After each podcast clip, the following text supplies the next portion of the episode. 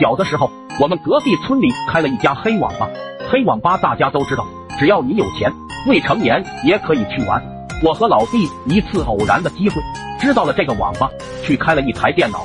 虽然只玩了几个小时就没钱了，可是游戏是真的好玩。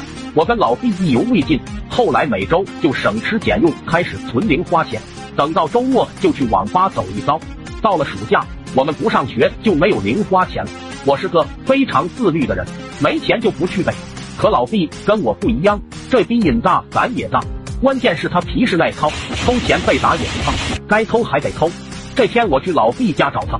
看他有没有整来钱。刚到他家，就发现他鬼鬼祟祟的。我悄咪咪摸上去，突然一声吼，差点把他吓死。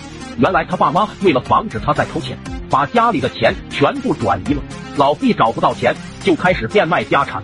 只见他从里屋拿出来一瓶酒，一看生产日期八年前的，这不得早过期了吗？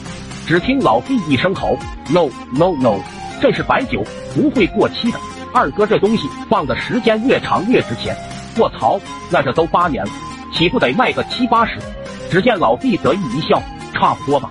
那里边还有一箱呢，我偷这一瓶，我爸也发现不了。于是，我和老弟就屁颠屁颠去了村里小卖部。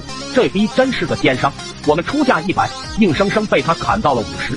哎，算了，五十就五十吧，毕竟这是偷的，有人要已经不错了。拿到钱后，我就跟老毕去了隔壁村的网吧。有钱了可以为所欲为了，直接一人十个小时。开完，我和老毕就拿着密码进去找机器玩。刚进去就被角落里两个大人吸引，这俩人竟然在大庭广众之下看小电影。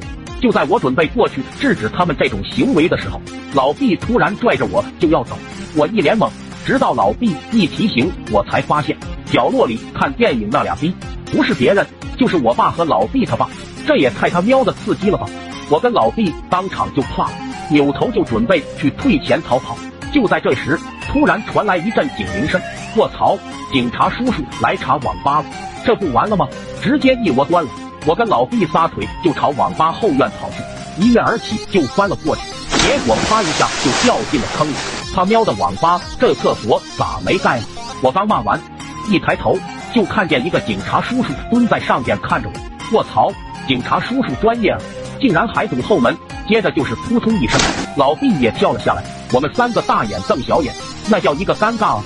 紧接着又是咚咚两声，我爸和老毕他爸也跳了下来，让本来就尴尬的气氛瞬间到了冰点。后来我们爷四个全被警察叔叔带走，我俩很快就出来了，而他俩则是在里边住几天才被放出来。